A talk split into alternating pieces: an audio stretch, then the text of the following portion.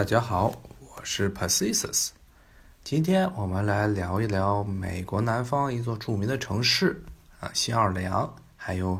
与它相关的美国的饮食文化。那么谈到美国的这些大城市，大家可能首先想到的都是像纽约呀、洛杉矶呀，包括最近很火的西雅图这些地方。呃，对于美国来说呢，其实美国跟中国一样，并不是说一个铁桶一块儿，说哪儿的文化都是一模一样的。像美国东岸和西岸各个城市之间的文化就很不一样。那么特别呢，是美国东南部的这个地区，也就是文化意义上的所谓的美国南方。那么它的文化还有它的饮食，跟北方那些城市以及后来新兴的那些大城市都不一样啊。他们美国南方的最著名的代表城市就是新奥尔良。那么它在美国历史上的地位非常的独特啊。为什么说它非常独特呢？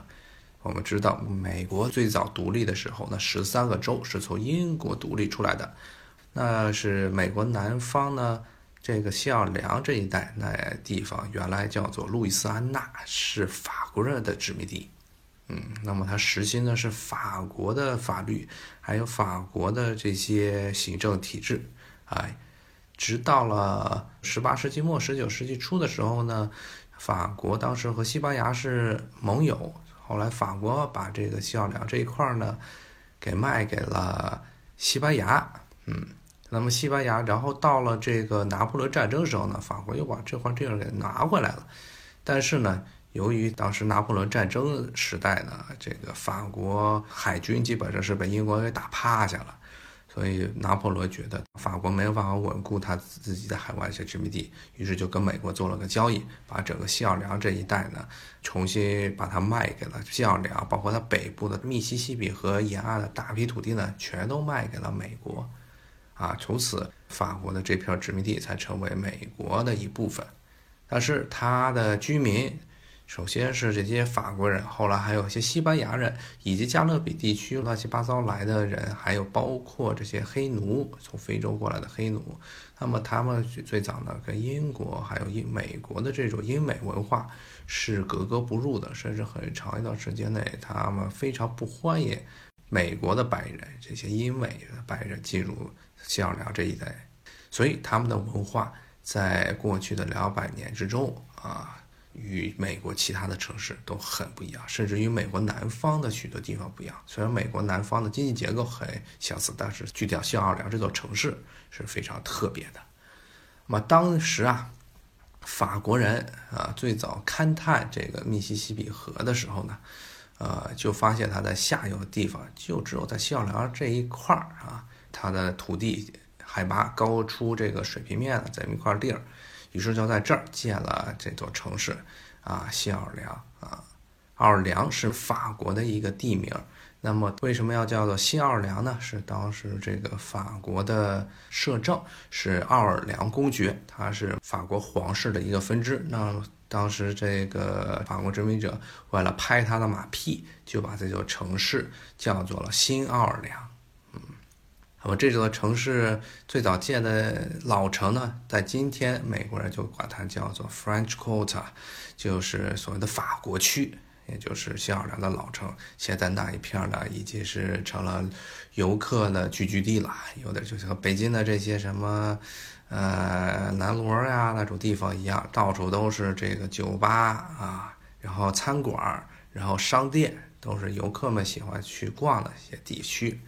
中国人对新奥尔良的可能印象可能就是两个，一个呢就是有号称叫新奥尔良鸡翅这么一个玩意儿，但其实你去了新奥尔良，新奥良当地没有专门的一道菜叫新奥尔良鸡翅，这个玩意儿呢是这个西方的这些公司，尤其是肯德基呀，包括这个必胜客啊，他们为了进入中国市场，然后改良过的这么一种烤鸡。它用的这个酱料叫做 Cajun，也就中文翻译成凯珍调料。那么这种调料呢，确实是在新奥尔良周边地区的居民，不是它城区里的居民。周边地区的那种法裔居民，法国后裔居民叫 Cajun 凯珍人。那么他们做菜时候用的一种调料，当然这种中国卖的这种小料烤鸡呢，这个 Cajun 凯真料啊酱料啊，已经是改了很多了，为了符合中国人的口味，没有像美国的那种口味那么啊刺鼻啊。所以西奥良烤鸡其实是在西奥良本地没有真正有这么一道菜。那么其二呢，可能大家对西奥了解就是来自于十多年前的那一次灾难性的呃飓风，叫凯特琳娜飓风。当时这个新奥尔良这座城市被淹得很厉害，因为是防洪堤决了。本来它是建在这个密西西比河沿岸嘛，然后这个防洪堤决，然后大水漫灌整个城市，当时死了好几千人，所以在美国历史上也是一次灾难性的事件啊。当然，其实呢，中国人可能更多了解是他死了很多人，但是对美国人来说，这件事件意义还不止于此。为什么呢？因为这次凯特琳娜飓风的水灾。啊，其实是一个这个豆腐渣工程造成的灾难，因为它的那防洪堤其实里面有一些不是合法的填充的，然后违规的一些材料，所以当这个呃河水涨的时候，哇，这个坝就坏了，坏了之后就把整个项梁建了，哎，就只有这个当年法国人看中的那片老城区啊，那叫法国区那一片没有被淹啊，所以法国人在这个。当年这个勘探这市区的时候，尤其是市政规划的时候，还是有很多先见之明的，啊，法国人留给这个孝良的，呃，遗产呢，不光是这个法国区啦，包括呢，它最著名的就是它的饮食文化，嗯，也是今天我们其实要讨论的一个主题。那么新奥尔良的东西呢，其实不是新奥尔良的主要的饮食文化。啊，当然跟，我们刚才说了，跟其实跟小良烤鸡没有什么关系。那么具体来说，其实是分为两类，嗯，一个就是我，一个就是市区里的，就像法国区里那些原来的城市基因们吃的食物，那就叫做 Creole，Creole food，就是克里奥人的食物啊。克 Creole 这个什么叫做 Creole 呢？克里奥人呢，其实就指的是这些很多欧洲的殖民地，欧洲在美洲啊、非洲的殖民地，当地的一些土生的啊，一般都是带有混血成分的这些殖民地的居民，一般都是白人、黑人，包括印第安人混出来的这些呃城市居民。那么他们这些人自称叫做克里奥人 Creole。那么，他的像这个，直到今天，这个在法国，在这个西奥良这一带，还有很多以法语为母语的克里奥人存在啊。那么，他们是最早西奥良的居民。那么，他们吃的食物呢，呃，相对于法餐和美餐来说都不太一样啊。他们，呃，他们的最早的这个饮食的来源灵感来自于法国，但是结合了很多他们本地西奥良本地的这些食料。啊，像那具体到什么样的菜叫可以称之为 Creole 的食物呢？啊，这就又联系到了我们中国人很熟悉的一种啊食材啊，那就小龙虾。小龙虾这个东西呢，其实是尤其是现在餐馆中卖的这些小龙虾，它的这种品种的原产地其实就是在西奥尔良附近啊，因为西奥尔良所在的这个州叫做路易斯安那州。其实路易斯安那州是最早开始吃小龙虾的。后来呢，日本人看见这小龙虾挺盛产的，就从美国引进了。然后中国又从日本，还从这个中国台湾那边引进了这种小龙虾的种。然后现在呢，成了这个呃中国人民是饭桌上不可或缺的一种食材。尤其是晚上喝酒的时候，来那么一锅小龙虾啊，大家吃的很开心。那么在西奥良这一带。也其实是也是一样，大家很喜欢吃小龙虾。那么小龙虾呢，在克里奥人的餐桌上呢，克里奥人把它们也做成各种样的食物，其中最著名的一道菜叫做 etoufee。那么这种呢东西呢，有点类似于咱们现在流行的小龙虾饭啊，它其实就是把小龙虾肉呢，还有一些当地的当地的一些调料，尤其是像这个西芹、像胡椒，还有当地还有这像包括这个像路易斯安那这一带的一些草本植物，把混在一起，嗯，然后浇一，然然后呢做出来的一种类似于这个盖浇饭一样的东西啊，味道啊味道呢也是比较宜人的。呃，这个艾杜菲就是典型的克里奥人的食物。那么克里奥人的另一个著名的菜呢，叫做 gumbo 啊，gumbo 这个词呢，你可能如果有人听原来有所这个美国一个著名的老歌，这卡朋克卡朋老歌是老乐队这个卡朋特呢，他们曾经经常歌词中经常会出现 gumbo 这个词儿。gumbo 呢，其实用中文来说就是这个汤泡饭。但是是浓和中国的那种汤泡饭呀，比如说什么上海的汤泡饭不一样，他们这种 gumbo 汤泡饭呢是用的是比较浓的汤啊，然后米饭放的很少，一般都是长长粒儿的稻米，然后泡在这个汤中，一般都是些辣汤或者一些蔬菜汤，甚至还有些里面放了各种各样的这个呃香肠，各种熏肠的这种汤，那里面的。那么这么做出来的菜叫一种菜叫 gumbo 啊。那么在新奥尔良的刚才说到了，在新奥尔良的这个市区中的这种菜叫做 Creole，那么克里奥人的食物。那么在它郊区，也就是这些出了城区那些说讲法语的居民，他们做的菜叫做 Cajun，也就是凯真菜。那么这个 K 真呢，跟其实这些凯真人呢，他们的出身跟克里奥人是很不一样的。嗯，为什么这么说呢？因为这又牵扯到了一段历史故事，那就是在英国和法国在十八世纪的时候，为了北美的殖民地打了很多次的战争。那么大概是在十八世纪中叶的时候。打的有一次战争呢，当时是法国被迫的将当时加拿大一片地区的殖民地割给了英国，那片地区的名字叫 Acadia 啊，就是现在像现在的这个现就是在现在的加拿大的呃东部地区。那么当地是当时呢，英国人把这块地儿占了，就给了这个法国人当地的法国殖民者两个选择，要不就成为英国的臣民，要不你就。哪儿舒服哪儿凉快待哪儿去，所以很多的这个啊 K D 啊当地的一些法国殖民者呢，就是背井离乡，哎，其实这也不是他们真正的家乡，然后被就从阿卡迪亚这个殖民地呢一路辗转来到了法国在南部的这个路易斯安那这一片的殖民地啊，在当地地居下来，那么这些人呢就叫做凯真人，或者是。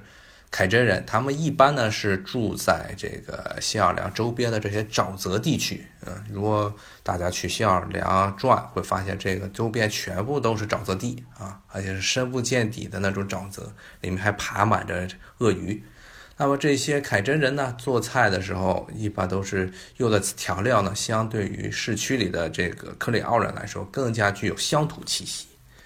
啊，乡土气息的这么种调料，所以呢，如果大家真的去了新奥尔良，买了当地的真正的那种凯真的酱，会发现它的味儿跟新奥尔良烤鸡中那种凯真酱要冲了不少，就是因为里面放的调料更加味道更重一些。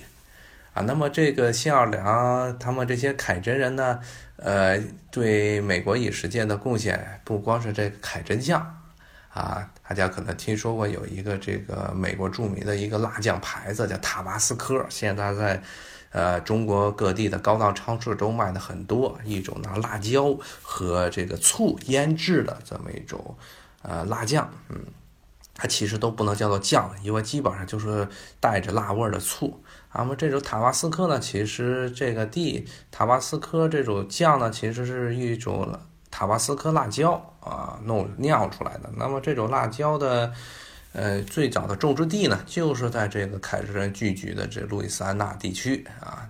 它叫一个爱丽丝呃爱丽丝岛这么一个地方，它说是一个岛，其实就是沼泽地中间的一个小山坡。现在那个地方呢，啊，已经被辟为一个著名的游客胜地，游客都跑到那儿去买这个塔巴斯科酱，甚至还可以去看他们怎么种这些塔巴斯科辣椒。那么这也是啊路易斯安那州，美国路易斯安那州的一个特产了。